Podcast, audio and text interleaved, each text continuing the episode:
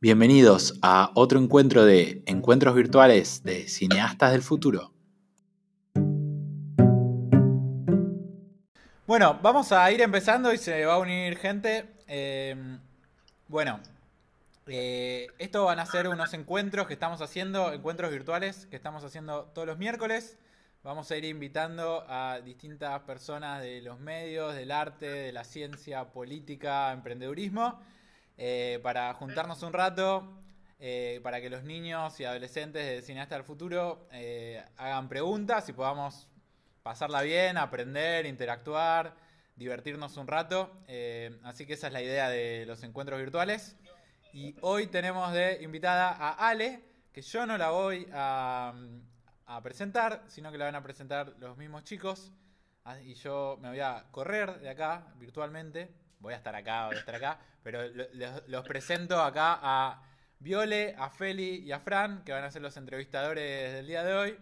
Así que lo dejo en manos de ustedes, chicos. Gracias, Ale, por, por, prenderte en esta, en esta aventura. Y nada, me divierte mucho. Vamos a ver qué sale de todo esto. Gracias. Bueno. Estar, estar en los ojos del mundo de hacer una pregunta tan picante. ¿Vas a empezar con una pregunta picante, Feli? dale, dale un descanso.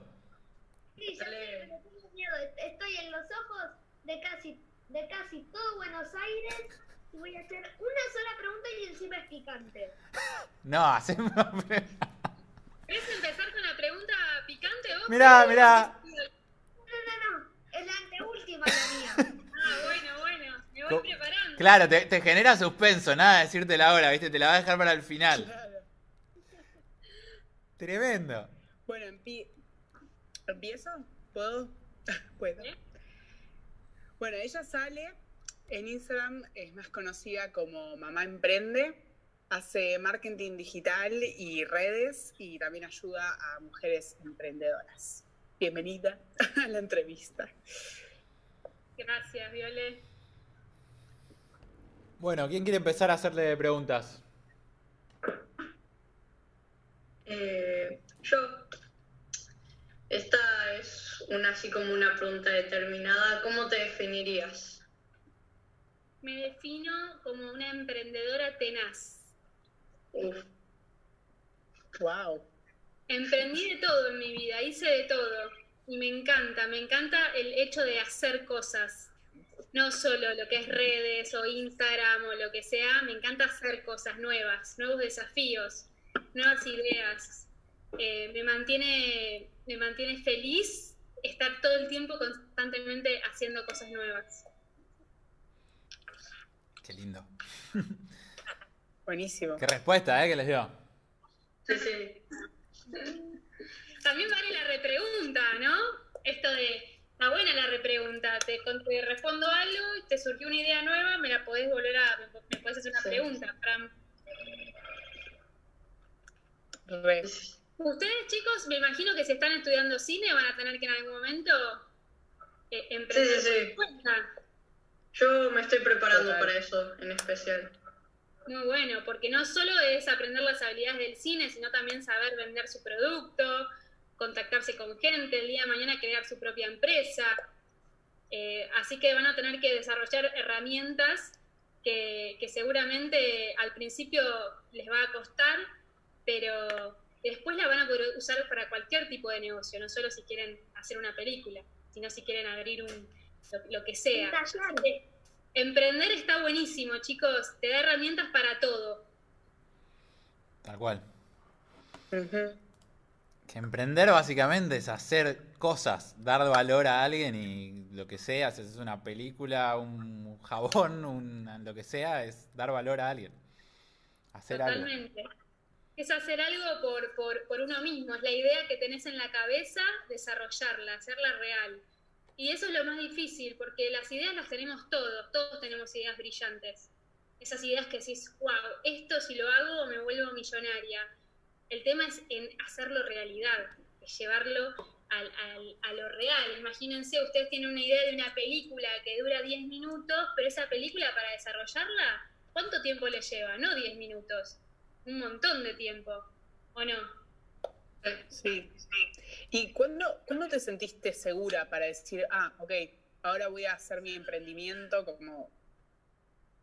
En realidad ¿Cuándo segura, te preparada? segura, segura nunca me, me- me sentí, ni, ni creo que en cada proyecto nuevo que tengo siento muchas inseguridades, pero mm, me motiva más el hecho de- del desafío y de, de intentarlo y la seguridad no, no, no lo veo como algo fundamental.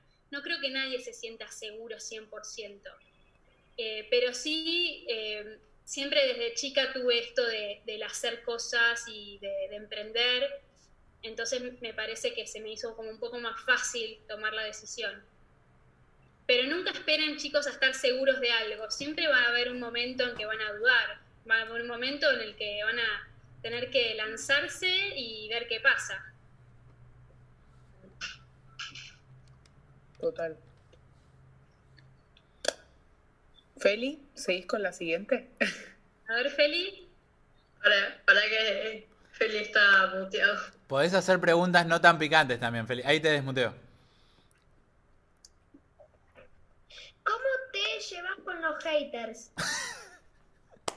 mal. E- e- No, es- no, esa para él es una pregunta no picante, o sea, va- es como... Sí, sí, sí. O sea, espera la picante vos. No me gusta. ¿A quién le gusta a los haters? A nadie le gusta que lo traten mal, ¿o no? Imagínense, se suben a un colectivo y alguien les dice, ¿se puede decir malas palabras, Seba? Alguien le dice, Estamos en YouTube. "Oh, estúpido. Pero, tipo, ¿entendés? Pero, tipo, eh, ¿vos alguna vez razón, tipo, pensaste en lo que te dicen? O sea, tipo, no para afectarte, sino para hacer feliz a todos con el contenido y volver esos haters a likers. No sé si me... Eh, vos vos me, me estás preguntando cómo, cómo hago para transformar de un hater a un liker. Es una pregunta muy interesante esa, ¿eh? Pero, tipo, para que toda la gente disfrute tu, tu contenido. Así no tenés que sufrir más de los haters. Sí, igual en algún momento entendí que no le puedes gustar a todo el mundo. Por más que uno dé lo mejor de sí, intente hacer cosas desde el corazón o ayudando, hay alguien que no le va a gustar lo que estás haciendo y mucha gente se expresa, de esa, se- suelen expresar de esa manera en redes sociales como en la vida. Ay, me pasó muchas veces de tener haters que se transformaron en likers eh, después de, uno, de una conversación y me pasó de directamente haters que, se siguen, que siguieron siendo haters y, y chao, se bloquea y listo. Pero, pero algo que me frustraba mucho al principio era esto de que mi contenido, cuando lo genero, lo genero pensando en ayudar a los demás y cuando uno recibe quizás insultos o críticas que no están, que, son bastante como feas, eh, le duele un poco porque lo estás haciendo como muy desde el corazón. Pero bueno, después entendí que es así, cuando uno más exposición tiene, eh, hay muchas cosas buenas y también hay, hay cosas que no están tan buenas. Ok. Piensen Yo que el día de mañana, cuando sean muy grosos y tengan sus películas en todos los cines, van a tener los críticos que van a hablar o recontra bien de su película y van a tener los críticos que les van a hacer pelota y van a tener que, que lidiar con esas cosas, chicos. Es así, es parte de la vida. Y es más, a los Sí. grandes directores de cine generalmente suelen tener mucha oposición y mucha gente los critica muy duro. A los más grandes directores de... Hasta, te- hasta que toque mi pregunta picante. Dale. No, Feli, participá, podés hacer, una, podés hacer preguntas dulces también. una pregunta dulce. acá una pregunta más nada que ver, pero, pero es interesante también. ¿De dónde sacás la inspiración? Em, la inspiración de mi contenido en redes sociales es básicamente de las de mi comunidad, de las dudas que tienen, de, de las consultas que me hacen, veo las frustraciones o los desafíos que, que tienen que navegar las emprendedoras día a día y de ahí salen muchas, muchas ideas para talleres, para posteos, para contenidos. Entonces, es estar como muy atento a lo que está pasando con la comunidad para ir resolviendo y en esa resolución hay ideas nuevas. Eh, me baso más en eso. Cuando estoy como un poco bloqueada o perdida, empiezo como a releer los comentarios, los mensajes que me mandan inbox con las dudas que me, me, me, suelen preguntar y ahí empiezo a generar mucho contenido. Genial. Y también, sorry, sorry, Viole, esto de estar todo el tiempo cultivándose con distintas cosas, como con un libro, con, con alguna peli, con canciones, con podcast, con cosas que te estén sacando un poco de la rutina y, estar mirando también otras, otras plataformas. Por ejemplo, ahora que está TikTok, no sé acá cuántos de ustedes tienen TikTok. No, no me rendí todavía a la tentación. no, pero yo sí, yo sí, yo sí. Es muy divertido y a nivel visual, ustedes que, que estudian cine, a nivel audiovisual está buenísimo porque tiene un montón de recursos para editar videos y estamos viendo como un vocabulario totalmente diferente en lo visual. Cómo mostrar en 15 segundos una idea, un chiste o vender un producto de una manera mucho más original. Entonces ahí también hay mucha inspiración. Eh, yo les súper recomiendo que, se abran una cuenta de TikTok con la supervisión de sus papás, por favor, porque es una red social bastante peligrosa también eh, pero está muy buena para inspirarse y para jugar. Sí, re. La siguiente pregunta la quiero hacer yo y es, ¿por qué decidiste hacer marketing? ¿Qué es lo que...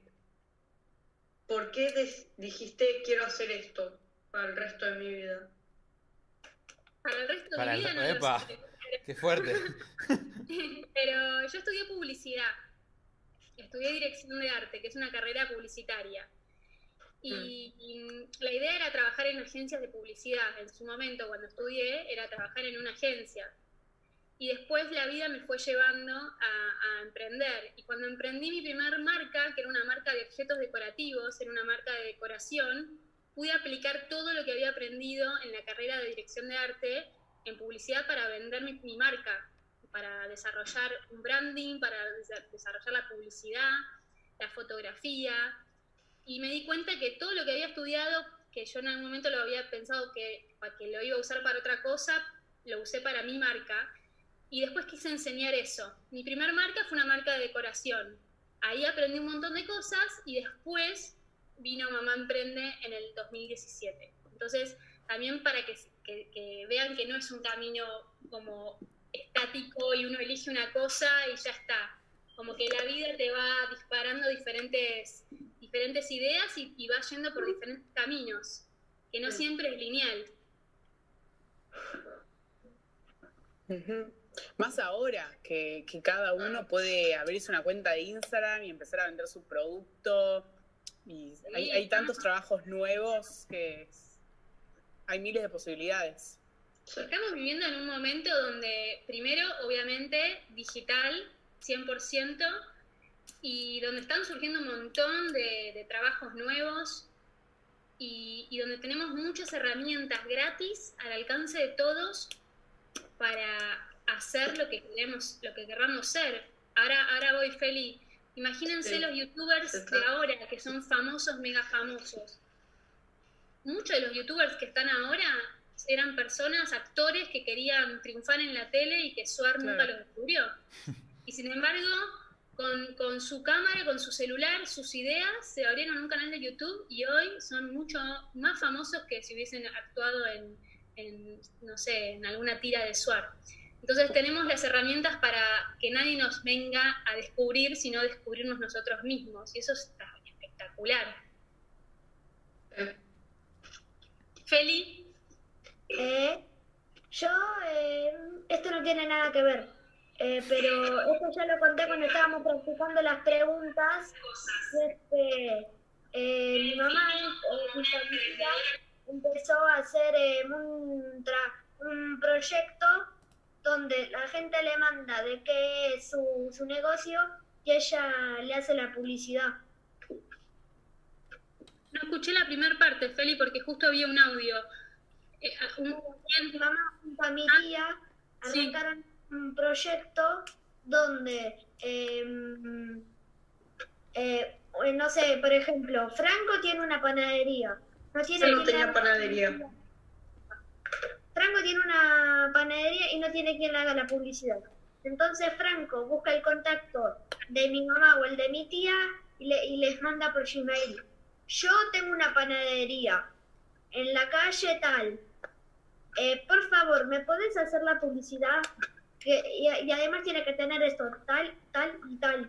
Entonces ellos eh, le, le hacen la publicidad. Qué bueno, le hacen la publicidad en donde, en, en Instagram, en Facebook. Sí, y después, y después se la pasan y ellos la publican. Hace Ah, poco la en Le diseñan la publicidad. Y bueno, esos son los nuevas, las nuevas, eh, eh, los nuevos emprendimientos que están surgiendo hoy en día con tantos emprendedores y tanta gente que con la cuarentena tuvo que salir a vender a través de las redes sociales y que abrirse un e-commerce, una tienda online. Hay mucha gente que está necesitando un experto que lo ayude a tener un, un buen branding, un buen logo, una página web. Entonces mucha gente que quizás había estudiado algo relacionado con, no sé, web o diseño gráfico o dirección de arte o se, o se da Mira, maña simplemente mira, hace diseño gráfico. bueno, por eso. Eh, es un momento para, para salir a ofrecer ese, ese tipo de servicio, porque hay muchos emprendimientos que lo están necesitando. Todo lo que es community manager, eh, lo que es, bueno, todo lo que es digital, hay mucha gente que se tuvo que reinventar y tuvo que salir a abrirse una tienda online y no tiene ni idea. Y, y por eso también es, es un buen momento para ofrecer ese tipo de servicios. Así que lo que está haciendo tu tía y tu mamá, Feli, está buenísimo. Despu- después decime la arroba, así la, la, la nombramos. Ok. A ver, Yo tengo, yo tengo una pregunta y es, ¿cómo, cómo es el, el hecho de trabajar en marketing en la cuarentena? Porque lo que uno compraba normalmente fuera de la cuarentena no es lo mismo que uno compra ahora que estamos en cuarentena.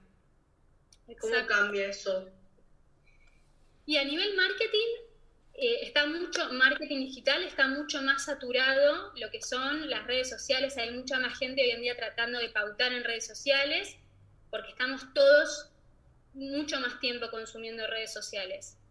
Eh, y como cambia el, el consumo, cambian los servicios y se inventan servicios y productos nuevos, cosas que antes no existían. Sí. Entonces, por ejemplo, hay muchos casos. Yo tengo una, una clienta que hacía accesorios y cosas para el pelo y ahora está haciendo barbijos de diseño.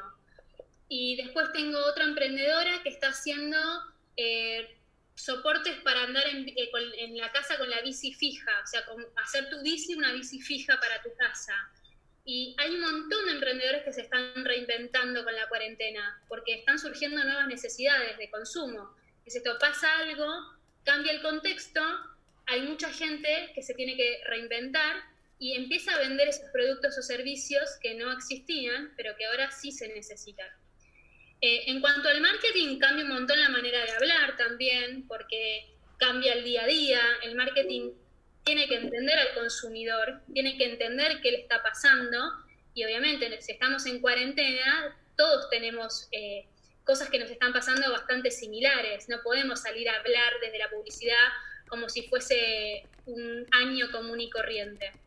Entonces, hay muchas cosas que las empresas se tienen que reinventar, los emprendedores también, sobre todo lo que es en la comunicación. Eh, pero bueno, es, una, es un momento de oportunidad para muchas personas. Obviamente que es un momento de crisis. ¿Ustedes escucharon alguna vez la palabra oportun crisis? No sé si Sí. ven Los Simpsons, Homero la dice bastante, oportun crisis.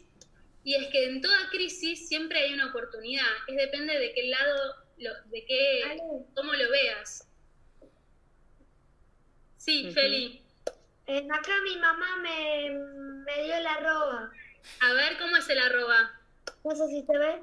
Estudio, Arroba estudio.piul. Así. estudio, estudio.piu. Piu. Piul. Sí. Buenísimo. ¿Ves? Ya estamos usando el poder de las redes sociales para, para generar más trabajo.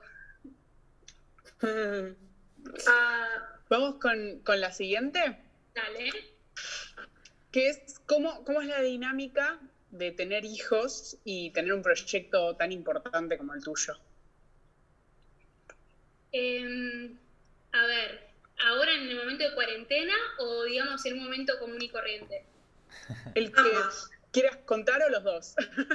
en, en un momento común y corriente es darle la misma cantidad de horas que yo le tendría que haber dedicado a un trabajo en relación de dependencia. Imagínate que si yo tengo que trabajar en una oficina y tengo que salir de mi casa a las 8 o a las 9 y volver a mi casa a las 5, bueno, ese es el tiempo que yo le dedicaba a mi emprendimiento o más.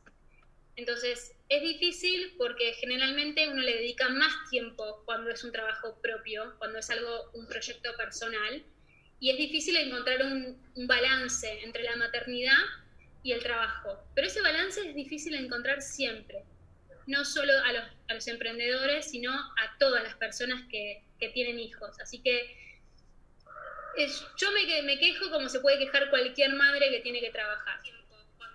Que tiene o que quiere. Yo quiero trabajar, tengo y quiero trabajar. Pero digo, eh, eh, me, me, quejo de la misma manera y tengo los mismos problemas que tiene cualquier otra persona que tiene hijos y que tiene que trabajar, porque la exigencia es mucha de ambas partes y el tiempo es limitado.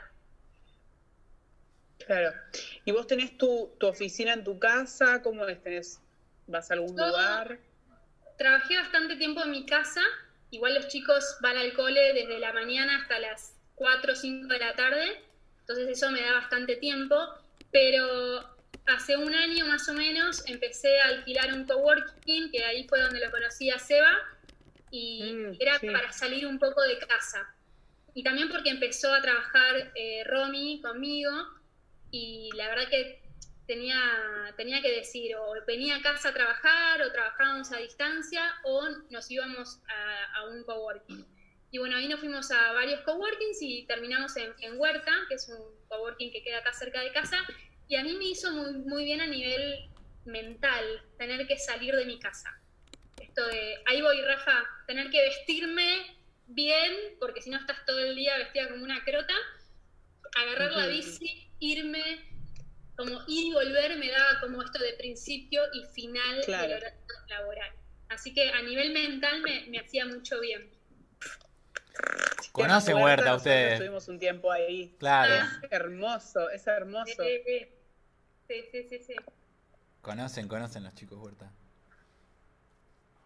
Ahí está Pablo y está Rafa que quieren hacer una pregunta. A ver, creo que Rafa estaba levantando la mano desde antes. Chicos, ¿quieren leer eh, las preguntas ahí? Eh, la pregunta que hicieron es, ¿por qué tu mamá se, tu, tu blog se llama Mamá Emprendedora? Emprende. Se llama Mamá Emprende porque fui mamá muy joven, a los 22 años fui mamá. Entonces, en ese momento, cuando decidí emprender, era madre al mismo tiempo, era todo nuevo y me costó un huevo, fue muy difícil. Entonces, en el momento en el que quise, quise enseñar a otras mamás, inspirar a otras mamás a, a emprender, quise poner un nombre súper representativo, que ya leas la cuenta y entiendas de qué se trata. ¿No les pasa que a veces escuchan un nombre y entienden de qué, de qué va la marca? Mm. ¿Qué les va a ofrecer esta marca? Bueno, quise ponerle un nombre a mi marca que sea súper representativo, fácil de recordar, pregnante. Eh, y bueno, Mamá Emprende cumplía con todos los requisitos. Y, la verdad que obviamente me siento muy, muy, muy cerca de todas las madres que emprenden por todos los desafíos, cosas que tenemos que atravesar y es como mi público objetivo y el que más me da satisfacción ayudar. Pablo.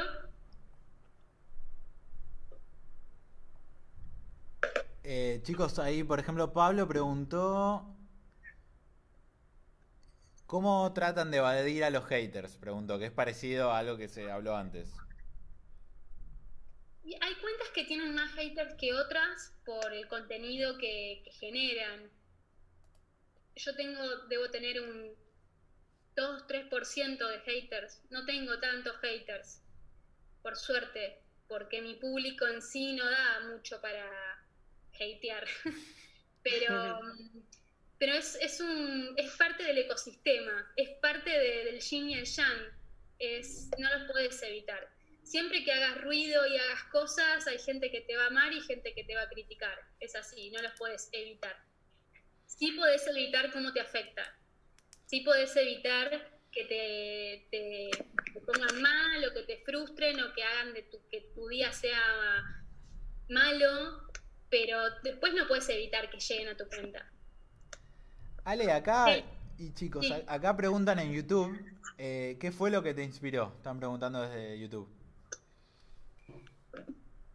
Siempre quise ser independiente, siempre quise trabajar por mi cuenta porque no sé si les pasa, quizás a la gente que le pase y se siente identificada, no me gusta mucho que me estén dando órdenes. O sea, no me gusta mucho que me estén limitando, diciendo qué hacer y qué no hacer. Quizás a ustedes les pasa con su papá o con su mamá o con el cole. Yo siempre sufrí mucho el tema de, que me estén diciendo qué hacer y qué no hacer y sentía que limitaba un poco mi creatividad. Eh, entonces, cuando trabajé esos años en la agencia de publicidad, me di cuenta que mi creatividad y lo que yo podía dar me iba a rendir más frutos si me abría por mi cuenta que si seguía trabajando para otra persona. Y, por eso eso me inspiró a tener mi propio negocio, que primero fue de decoración, me encanta la deco, lo disfruto mucho, y después fue de un servicio, digamos, para los emprendedores. Fue mutando. Feli, eh, Feli quería hacer la pregunta picante, ahí está apareciendo. Eh, podés hacerla cuando quieras, Feli. Tengo que ir al baño, ¿para qué tengo que ir al baño? Genera suspenso, Feli, es tremendo. pidió en el chat que quería hacer la pregunta picante y ahora, ahora se va. ¿Cuál será la pregunta picante, por Dios? Genera suspenso aparte, lo deja para el final. Tremendo lo de Feli.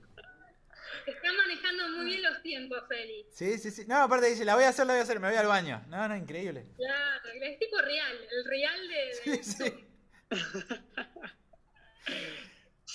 bueno, ¿qué preguntas más? Franco, ¿querés decir? Fran.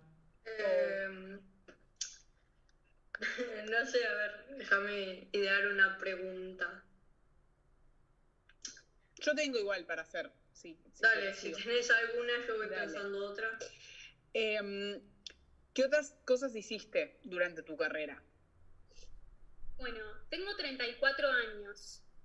Em, trabajo desde los 13 años. Hice de todo.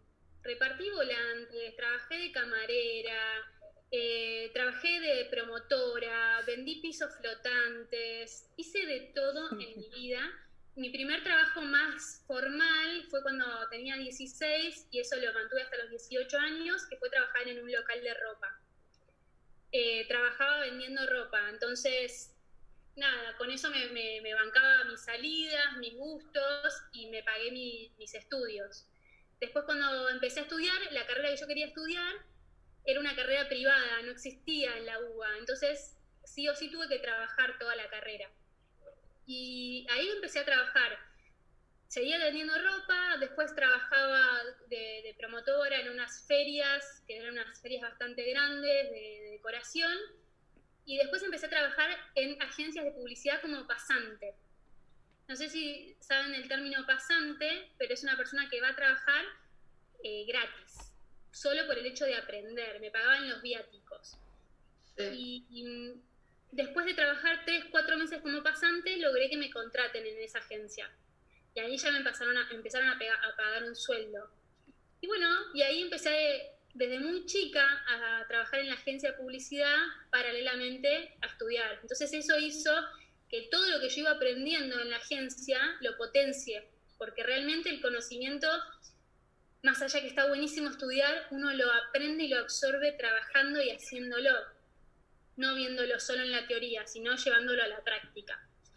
Em, así que bueno, hice bastantes cosas y después, nada, changuitas, vendía productos, vendía productos para la cara en un momento cuando, cuando me iba un poco mal. siempre hice mucho, mucho freelance, o sea, siempre hice, ahí apareció un baby, siempre hice muchos trabajos freelance, de diseño de logo, de diseño de páginas web, de folletería, como que soy multitasking, multiherramientas, hago de todo. y ¿Y cómo si vos, vos estudiaste em, dirección de arte? Estudié, dirección de arte, que es un terciario, y después estudié dos años de diseño industrial, eh, y después estudié coaching, que es un año. Y ya, y bueno, me encanta estudiar, me encanta aprender, me encanta aprender cosas nuevas que estén relacionadas con, con lo que hago y que sean bien diversas, como ahora estoy haciendo un curso de arte que me encanta, eh, como que me, soy muy curiosa y, trato de mezclar con los, conceptos, como que lo que aprendo de una cosa lo mezclo con otra y yo siempre digo que somos el resultado de todo lo que hicimos y todo lo que sabemos. Eso lo metes en una coctelera o en una batidora y ahí sale tu, tu diferencial, lo que te diferencia de otras personas. Entonces me parece que mientras más amplio sea el conocimiento y más, eh, más ramas abarquemos, más diferentes somos al resto. Buenísimo. ¿Cómo, ¿Cómo se siente haber logrado lo que lograste y vos pensabas que ibas a llegar hasta donde estás actualmente? Hiciste mucho. ¿Vos pensabas que ibas a poder hacer todo esto? Eh, siempre pensé que me iba a ir bien, como que hay algo de, de mi cabeza que siempre está muy modo positiva. Nunca pensé que iba a llegar a donde llegué. No. O sea, como que era medio abstracto mi pensamiento, como sí, me iba a ir bien, pero nunca puntualmente me imaginé estar en donde estoy hoy. Eh, me siento muy afortunada, pero al mismo tiempo trabajé mucho para llegar a donde estoy hoy. Entonces lo, como que lo celebro eh, y no me siento como que me gané la lotería, como que trabajé duro para llegar a donde llegué. Entonces es como doble gratificante la sensación. No, pero me sorprendo todos los días, Fran, de dónde estoy. Y, la capacidad que tenemos de hacer las cosas sin tantos recursos y herramientas, porque esto también me gustaría decirlo.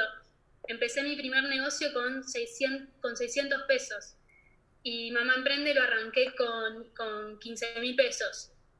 Entonces no son números, números eh, que, te, que te sean una limitante a la hora de arrancar un negocio. Pablo. Eh, Pablo pregunta si te va bien en todas las redes.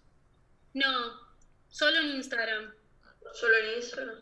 Sí, porque para mí las redes, chicos, necesitan foco. Si vos te enfocas en YouTube, es otro tipo de contenido que el de Instagram. Facebook ya fue. Si te enfocas en TikTok, es otro tipo de contenido. Y yo no tengo tanta cabeza en este momento para estar enfocándome en cada red. Entonces, no. Pero sí veo, veo que la perdón, Violé, veo que gente que sale de YouTube les, les es mucho más fácil después adaptar su contenido a Instagram y a TikTok. Como que si ya sos medio famoso en YouTube, es más fácil migrar esa gente después a otras redes sociales. Es difícil como del otro lado, de Instagram a YouTube. Es lo que un poco lo que lo que voy viendo. Y por Bueno, eh, te hago la pregunta que, que, tenía antes, que cómo, o sea, vos elegiste trabajar en Instagram, como dijiste, bueno, como esta red social es una de las más actuales, digo, voy a enfocarme en esta, o fue como, vamos a probar en Instagram y ya fue, ¿cómo, cómo fue ese proceso? Yo venía desde el 2010, 11 con mi marca anterior, que se fundó y se hizo, creció en Facebook en ese momento. Cuando yo ya vendí esa marca en el 2017, 2016, ya Facebook empezó a perder un poco de relevancia y empezó a ganar relevancia Instagram. Justo está pasando eh, acá el presidente en el helicóptero. Vamos a esperar que pase el helicóptero. ¿Se escucha? Sí, yo también lo escucho acá. ¿Estás por Palermo vos? Sí, sí, estoy en Recoleta, Palermo, por ahí. Yo también lo estoy escuchando. Eh, entonces, en el momento en que, en que decidí migrar de un emprendimiento a otro, directamente no lo hice, no hice foco en Facebook, sino en Instagram, porque era la, red social que en ese momento estaba a full y no, era, no es como ahora que está todo el mundo, no había tanta gente, pero estaba como muy, muy de moda y arranqué 100% pensando en Instagram, no en ninguna otra red. Eh, acá preguntan por YouTube, ¿alguna vez pensaste en hacer otra cosa además de emprender?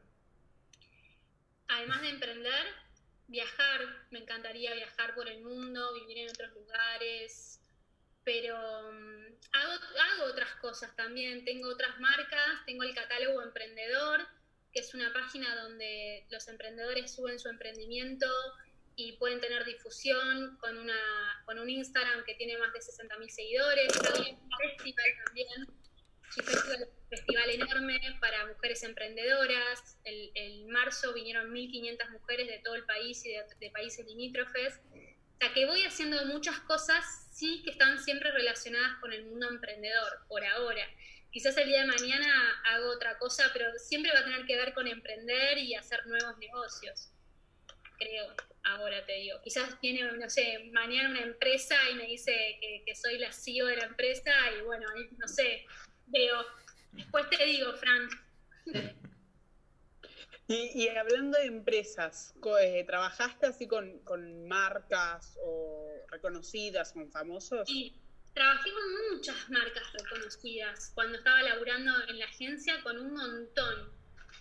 Eh, con, muchísimas, con muchísimas, muchísimas, y eso me enseñó, me enseñó mucho, me enseñó mucho, mucho, mucho.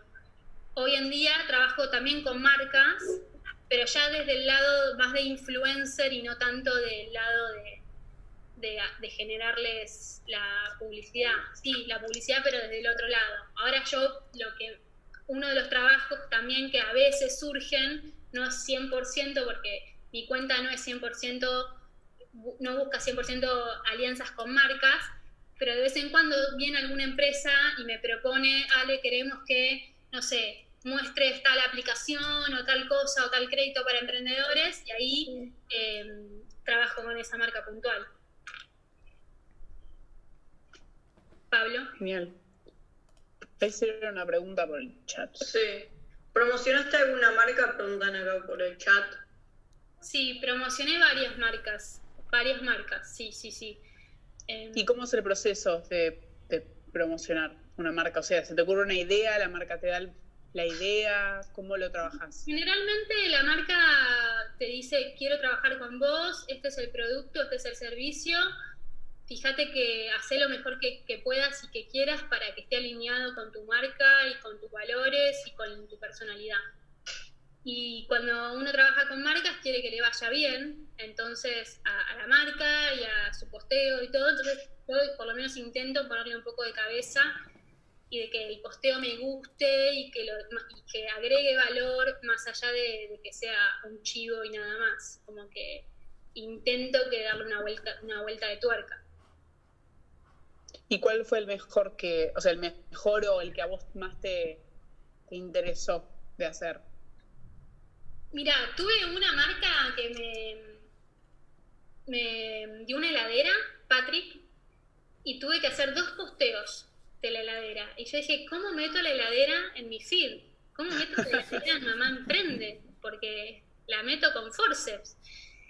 Y entonces yo me mudé a este departamento hace un año y pico y tenía fotos de la cocina, que era una cocina que estaba media vieja, y yo después la hice de cero, la renové pero nunca había subido esas fotos al feed.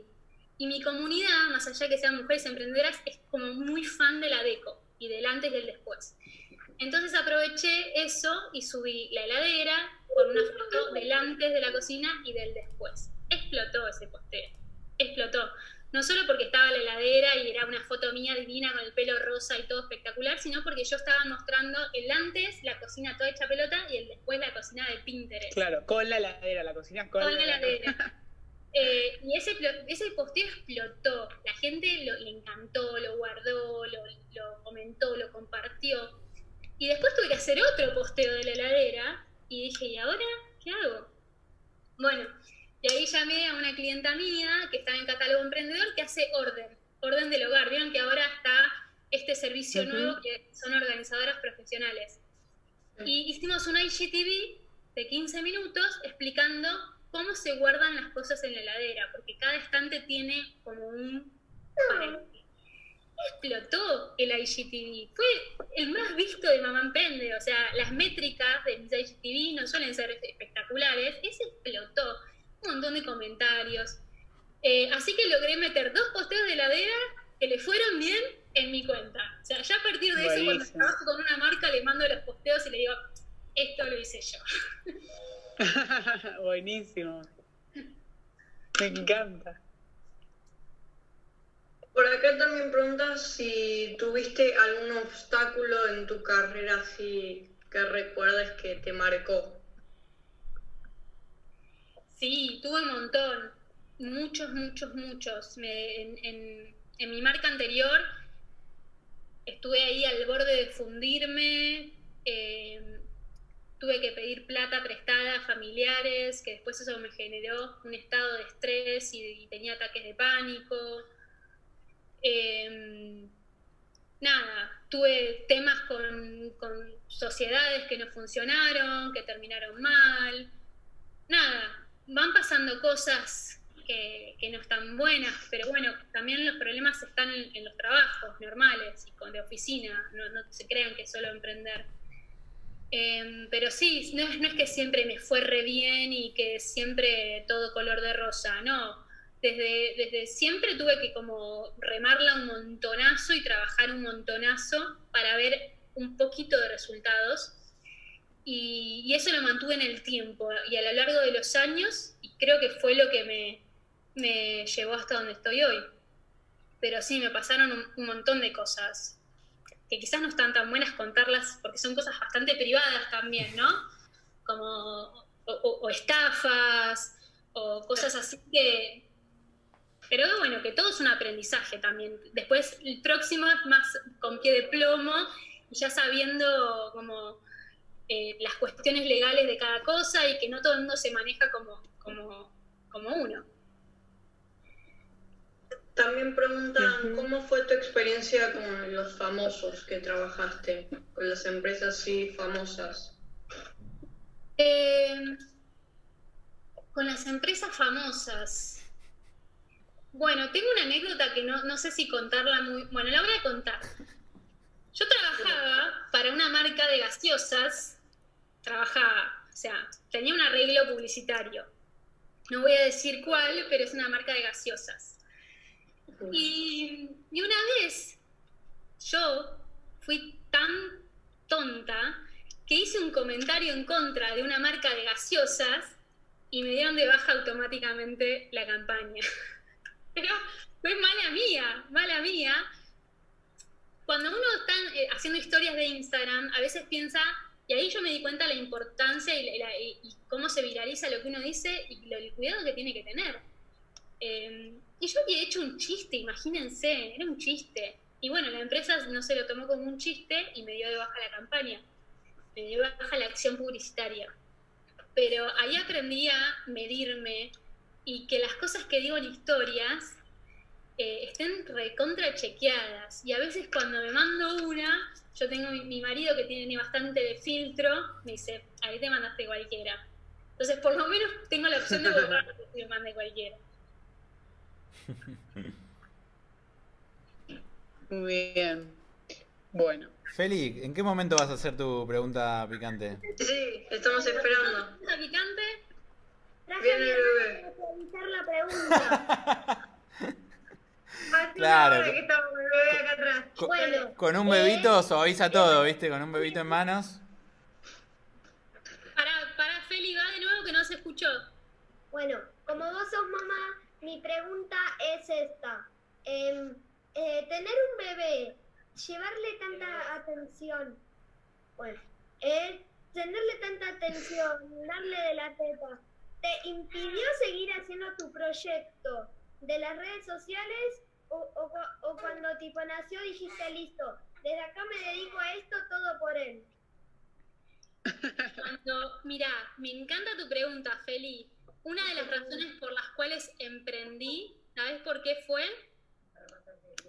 Porque, porque yo quería ser una mamá que, que haya cumplido sus sueños y sus objetivos y trasladárselo a sus hijos. Yo tuve una, una infancia donde mi papá Cuando se separaron, se fue y nunca más lo vi y mi mamá se quedó sola con nosotras, con mi hermana y yo. Y mi mamá se tuvo que romper el lomo trabajando y dejó su carrera de lado. Ella es arquitecta. Tuvo que dejar de ser arquitecta y ponerse a trabajar de cualquier cosa. Y yo viví toda la vida con, con ella, con una mamá frustrada por no haber cumplido sus sueños. Entonces el día que, que quedé embarazada, que era muy joven, yo dije, yo voy a ser mamá, pero también voy a cumplir mis sueños. Entonces eso me impulsó a tener mi propio negocio y a no nunca, nunca bajar los brazos, porque no quería trasladarle esa frustración a mis hijos. Así que no sé si respondí tu pregunta, pero, pero a mí me potenció ser mamá. Listo, eso, eso era todo lo que quería saber. Listo. un capo, Feli, un capo. Todos, ¿eh? Unas preguntas espectaculares. A ver, Fran. Eh, ¿Vos crees que en el marketing uno se tiene que, que, poner pequeños objetivos para avanzar o tiene que ver a dónde le lleva el progreso que hace? ¿Sí? En marketing uno tiene primero que capacitarse, pero también es muy intuitivo el marketing, el marketing porque yo veo mucha gente que, que hace marketing y no se da cuenta que está haciendo marketing. Eh, y tiene que ponerse pequeños objetivos, poner foco en esos objetivos, que sean objetivos que, que, sean cuantificables, que uno pueda saber si llegó o no llegó. Por ejemplo, si tu objetivo es llegar a los mil suscriptores en YouTube, bueno, ese mes, ¿qué vas a hacer para llegar a los mil suscriptores a YouTube? ¿En cuánto tiempo vas a llegar? ¿Y qué contenido vas a generar para eso? Entonces son pequeños objetivos. Y una vez que vas entendiendo cómo se maneja, bueno, quizás ponerte objetivos más grandes o múltiples objetivos eh, para, para, alcanzar las metas, pero, pero está buenísima tu pregunta y, y, hoy en día todos los emprendedores, no importa si hacen cine, si hacen empanadas o si venden talleres online, tienen que ser sí o sí una empresa de comunicación. Sí o sí tenemos que saber de comunicación, de, marketing, de redes sociales, de contenido, porque vamos a tener que salir a vender nuestro producto. No podemos siempre depender de un tercero, de una agencia o de otra persona, porque nadie como nosotros va a poder vender nuestro producto o nuestro servicio. Vale. Ahí para que Pablo está levantando la mano, pero está muteado. Eh, sí, ya Ahí lo creo que escribió en el chat. ¿Lo leo yo? ¿Qué Dale, dale. ¿Qué, ¿Qué contenido recomendás para YouTube? Para YouTube, primero que empiecen ustedes a ponerse del lado de usuario, qué contenido están viendo ustedes. ¿Qué les divierte? ¿Qué ven? Fortnite. El contenido, el contenido gamer se llama ese. Claro hay diferentes contenidos en YouTube. Yo no soy experta en YouTube, pero tuve el, placer de hacer un taller con Paulina Cocina, no sé si la conocen. Sí, la amo. Es, la, YouTube de Argentina y aprendí un montonazo sobre los diferentes tipos de contenido que hay en YouTube. Sé que unos son los gamers, que son los, los que se filman eh, jugando videojuegos, que están una hora jugando videojuegos y los chicos lo ven una hora, mi hijo lo ve una hora y, es tan simple como eso. Después, obviamente, hay otros tipos de contenidos, pero va a depender también qué estés vendiendo vos y cómo querés monetizarlo. Si vos querés hacer, no sé, videos de entretenimiento para después trabajar con marcas, para que pongan pauta en tu video, si querés que eso usarlo como un funnel de ventas para que te conozca mucha gente y después reaccionarlo a tus redes sociales o a tu e-commerce, por ejemplo. Hay mucha gente que genera contenido de valor tipo educa, hace tutoriales para que después la gente ingrese a la página web y compre un curso más, más largo, más importante, más caro. Entonces también hay que ver para, para qué estás en YouTube, de qué manera vas a monetizar tu negocio. Porque hay varias maneras de monetizar el negocio en YouTube. ¿Y, y qué consejo nos das para, para compartir nuestro negocio? Como para, para que tenga gran alcance a, a, un público que no sea nuestros amigos y familia. Bueno, Primero es como esto que decíamos antes de concentrarse en una red social, como empezar por una. No podemos generar contenido para todas. Empezar por una y elegir cuál. Y entender por qué. ¿Por qué eligen YouTube? ¿O por qué eligen Instagram? ¿O por qué eligen TikTok? ¿Por qué?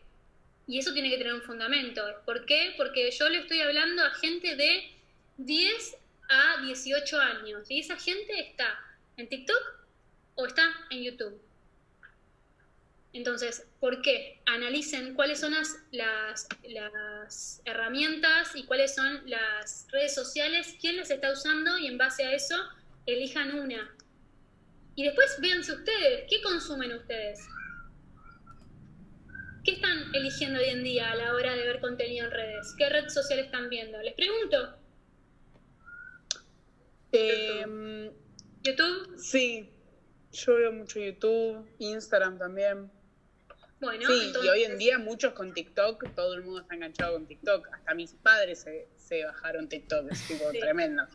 Yo no resisto la tentación todavía. Ya vas a caer. Ah. Está muy bueno. Ya vas, a, ya vas a caer, ya vas a caer. Es una adicción. Bueno, pero digo, eh, si, si miras mucho YouTube, ponete a pensar qué tipo de contenido estás buscando, cómo son los videos, si son largos, cuánto, cuánto duran, qué tipo de contenido es. Hay diferentes tipos de contenido, eso es, lo explico yo en un taller que se llama contenido para redes sociales. Tenés el contenido que educa, que entretiene, que informa, que inspira. Entonces, una red social se basa, el contenido es agregarle valor al, al seguidor. Entonces, ¿de qué manera le estamos agregando valor con nuestro posteo? Si ustedes postean una foto o postean cualquier cosa, ¿qué, cuál es el objetivo de ese posteo? ¿Qué valor le está agregando? Le tiene que dejar algo a la otra persona para que vuelva, para que comente, para que lo comparta.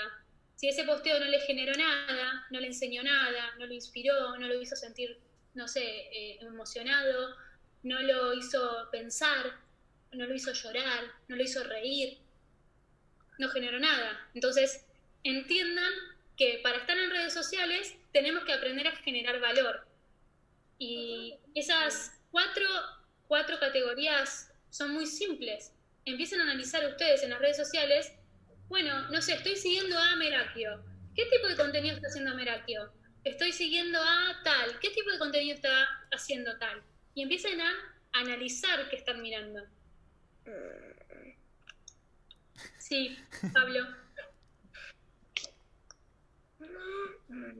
Feli, ¿querías decir algo? Ahí lo escribió. Fran, ahí Fran, fíjate también que en YouTube están haciendo algunas preguntas que están buenas. A ver. Dice, ¿YouTube te verifica el canal a través de las visualizaciones o cómo? No, no sé si tenés idea de y cómo. Tenés que tener más de, em, no me acuerdo cuántos suscriptores, si son 10.000 suscriptores o algo así. Te dan una placa. ¿Cómo? Esos son los 100.000. Que si llegas a un número determinado de suscriptores te dan una placa. Pero no te verifican. Sí, pero digo, para vos empezar a monetizar, o sea, para que YouTube te empiece a pagar por las visualizaciones, es una cierta cantidad de seguidores. Que no sé si es mil, no es un número difícil de alcanzar, pero digo, no cualquiera que sube un video con muchas visualizaciones puede monetizar. Entonces, a ver, acá lo googlean y listo, chicos, yo no soy experta en YouTube y es lo que me acuerdo un poco del, del taller que, dio Paulina Cocina. Pero digo, primero tenés que, tu primer objetivo en YouTube es llegar a determinada cantidad de suscriptores, que es lo mínimo para empezar a monetizar. Y después empezar a generar videos, generar estos contenidos que tienen que medir un cierto tiempo, o sea, los contenidos, fíjense, que duran más o menos 15 minutos, porque eso le da a, YouTube la posibilidad de poner tres pautas publicitarias en un mismo video. Entonces, ¿qué pasa? YouTube funciona como un socio tuyo. Es vos generás el contenido, YouTube pone la pauta, la marca le paga a YouTube por estar ahí en tu video y YouTube te comparte una parte de esa plata, te da un porcentaje. Entonces son socios. Vos generas contenido, YouTube pone, pone la plataforma, la marca pone la plata, se divide en la plata. ¿Sí? Entonces, eso no pasa en Instagram, por ejemplo. En Instagram es casi lo contrario, te diría, les diría. ¿Por qué? Porque nosotros generamos contenido, Instagram, en vez de ayudarnos, ¿qué hace? Nos dice, pone plata para promocionarlo a más personas. Son diferentes modelos de negocios. Ahora IGTV se puede monetizar, pero digo, esto está recién empezando y andás a ver si funciona. Eh, así que el modelo de negocios de YouTube es diferente. Ustedes se tienen que encargar de generar buen contenido, de que la gente los vea y ya simplemente con el rating que tienen ya van a empezar a ganar plata. Y después eso abre otras puertas, que una marca quiera pagarte aparte para que vos generes un video mostrando su marca, por ejemplo. Como hacen los, los gamers cuando les llega, no sé, un producto y lo muestran, o te invitan a un, no sé, a un parque de diversiones, a un hotel o lo que sea. Acá en YouTube están respondiendo que son 10.000 suscriptores y 4.000 horas de reproducción en videos subidos en el último año. Nos tiraron ahí el dato a alguien que contestó en YouTube. Sí. Y sí, porque ponen la vara alta para. porque también es la, que vos tengas constancia con el contenido. Como que, bueno, te van a pedir eso. Y mientras más constancia tengas, por eso dicen que los youtubers, viste, que suben una vez por semana mínimo, mejor, mejor, te va a mejor te va a posicionar YouTube, porque a mayor contenido, más gente mirándote, es, es todo un... Se, se va como retroalimentando. Acá preguntan, ¿cuántas horas al día le dedicas al emprendimiento? En épocas de cuarentena le dedico alrededor de dos, tres horas por día. La verdad que no estoy trabajando mucho, mucho porque estoy con los chicos en casa, es un lío. Mm. Tengo como mi mente está seteada para disfrutar de este momento también. Es como que, bueno, no va a ser la única vez en la vida que pueda ver, no sé, una serie con mi hijo mayor y nos vemos con una panzada de series. Ahora estamos viendo una serie que es Teen Wolves, que está en Netflix.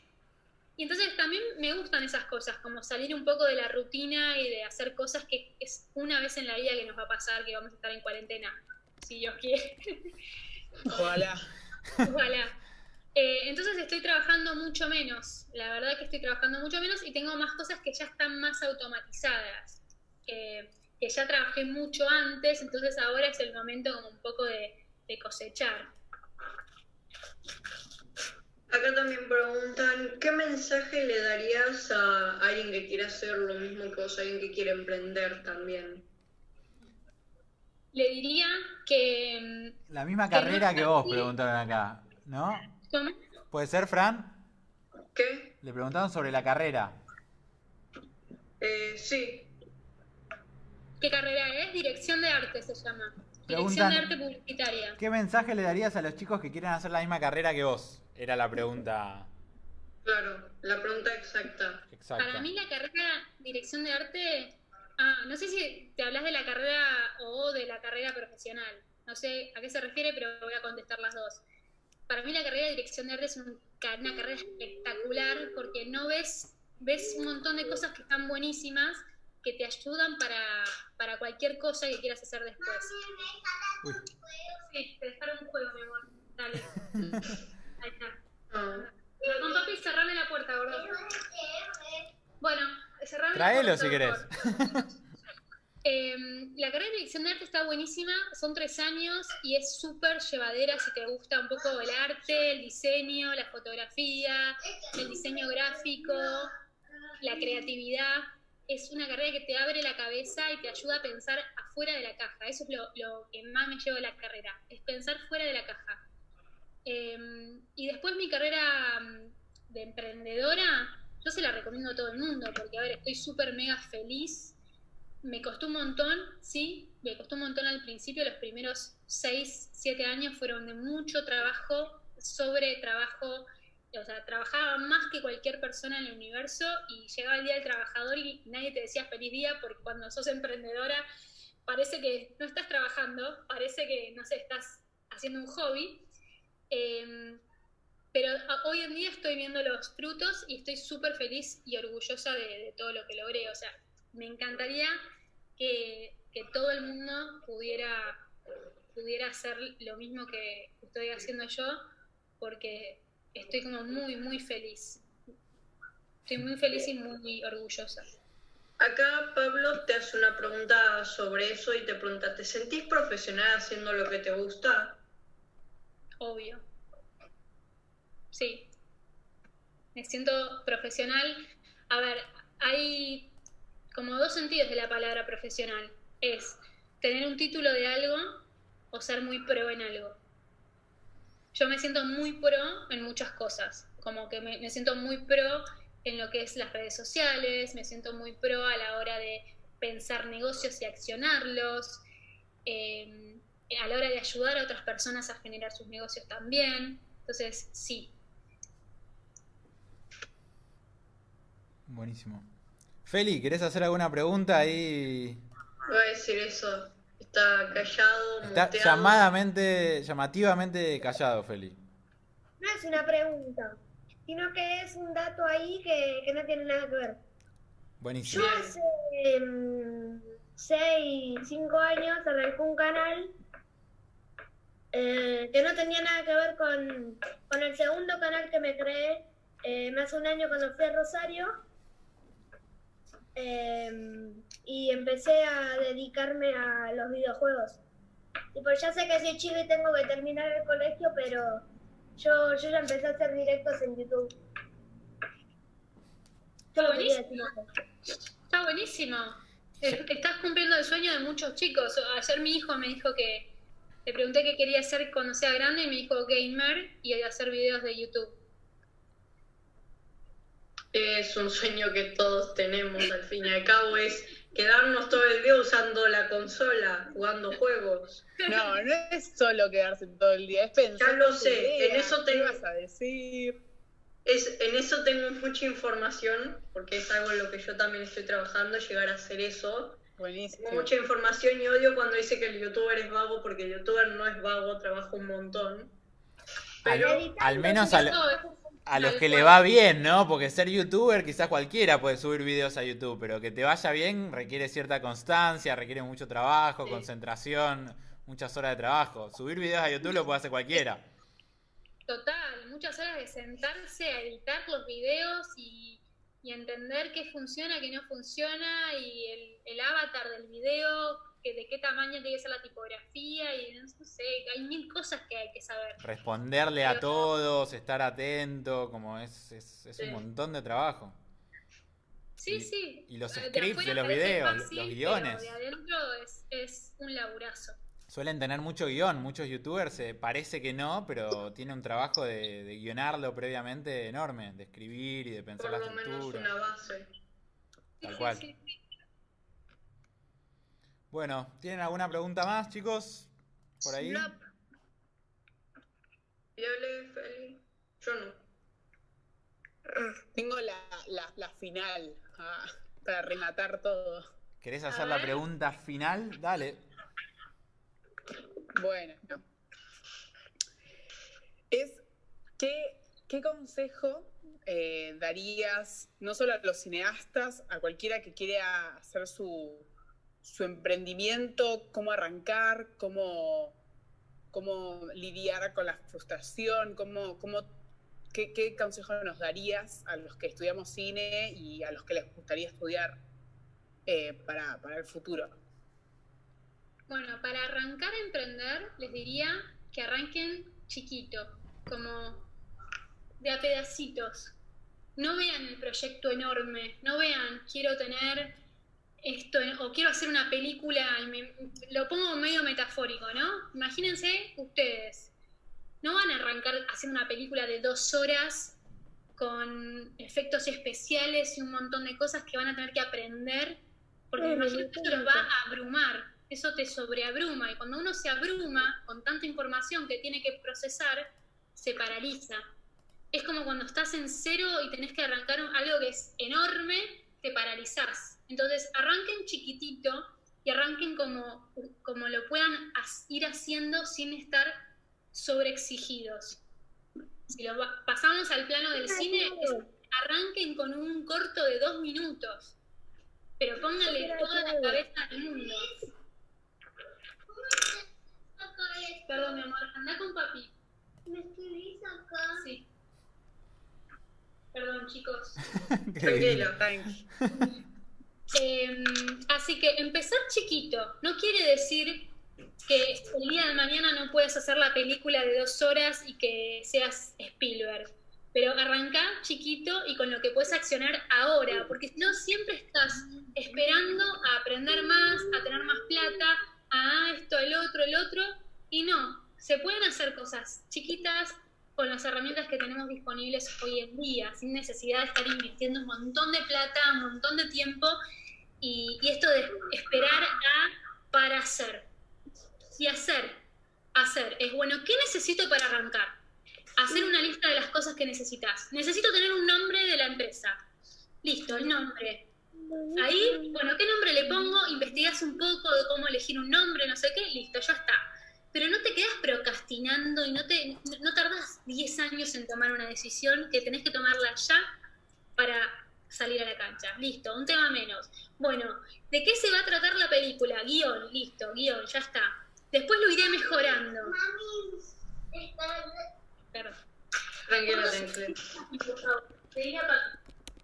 Entonces, empezar chiquito siempre, para después em, ir aprendiendo sobre la marcha, ir aprendiendo sobre la marcha.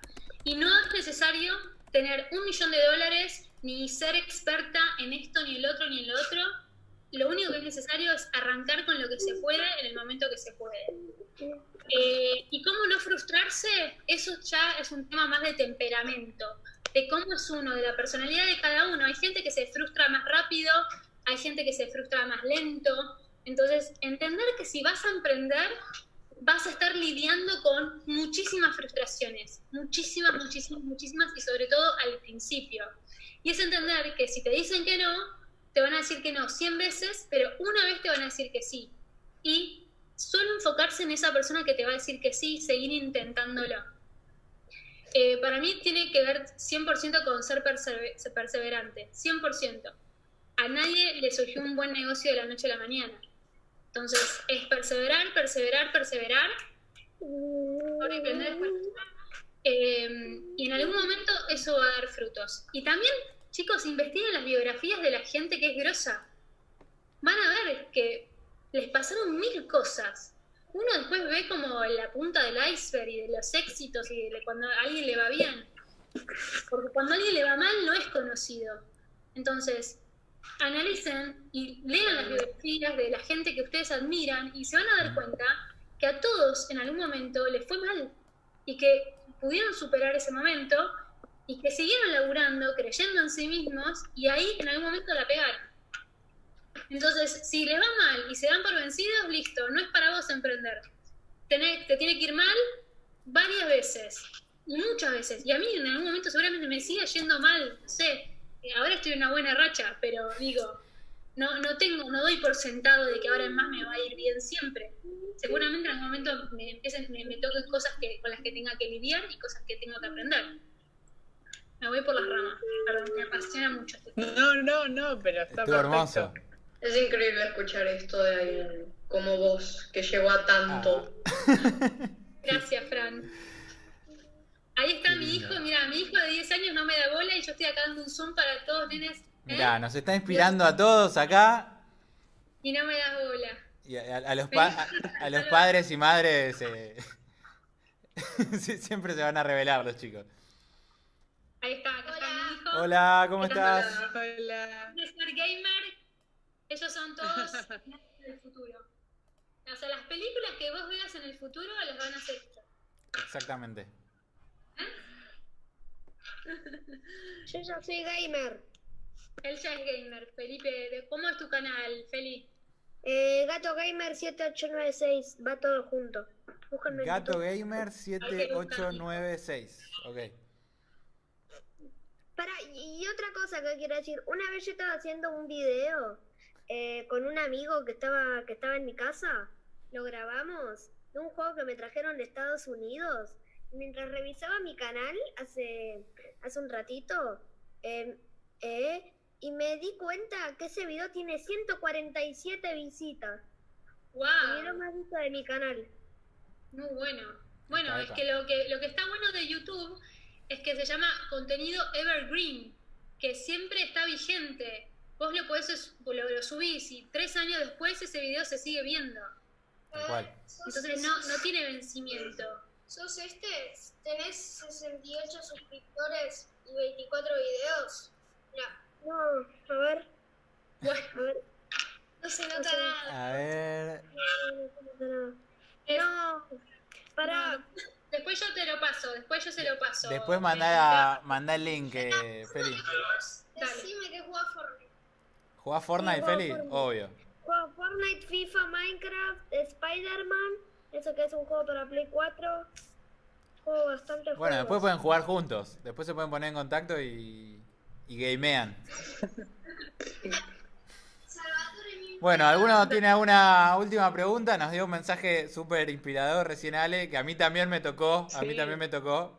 Eh, mi, mi parte niña y mi parte emprendedora y mi parte adulta, así que gracias. Bueno, Gracias alguno- a ustedes por, por darme este lugar y por tomarse el tiempo de hacerme las preguntas. Eh, está, está buenísimo que, que además de estar jugando los videojuegos, que está buenísimo, estén estudiando cine, me encanta lo que están haciendo, me encanta sea tu, tu emprendimiento, Gracias. siempre te Ale. lo dije. Así que nada, me encantó pasar este tiempo con ustedes y ojalá en 10 años nos veamos y me digan, yo sea viejita con un bastón y ustedes me digan, mirá qué grosa que soy ahora y mirá, venía a ver la peli mía al, al festival de... ¿Qué 10 años ni 10 años? Esperá un par de añitos, do- Ojalá. dos, tres años, cuatro. En Ya. cuatro, ahí está. Sí, sí, sí, olvídate. No, aparte hoy en día en YouTube no necesitan esperar hasta tener ser adultos para hacer un largometraje ni es nada. verdad. Totalmente. Hay muchos niños millonarios por ahí. Uy, acá, ¿qué pasó? ¿Qué pasó? Ah, mira, el gato gamer está Ah, estás compartiendo convirtiendo, perdón. Feli, ¿eras vos? Volví a compartir, volví a compartir. ¿Estabas compartiendo a propósito? Mostrame a tu hijo. Sí, ahí le muestro. Bueno, Ale, muchas gracias, eh, estuvo buenísimo. Gracias. Estuvo súper lindo. lindo. Y bueno, chicos, Bueno, ¿algo más que le quieran decir a Ale para cerrar? Hacemos un, un final.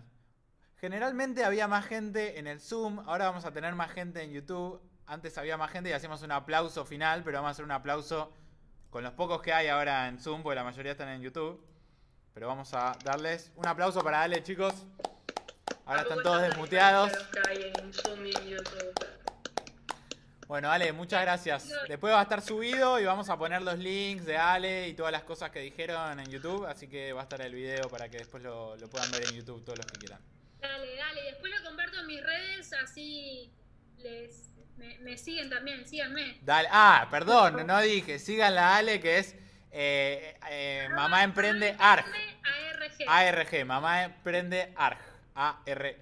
Así que síganla. Exacto. Y sigan a Feli también en el canal de YouTube. También. Bueno, gracias, Ale. Abrazo grande a todos, chicos. Chao, Cuídense. muchas gracias. Chao, muchas Muchas gracias. gracias. Bueno, y ahora que se fue nuestro invitado.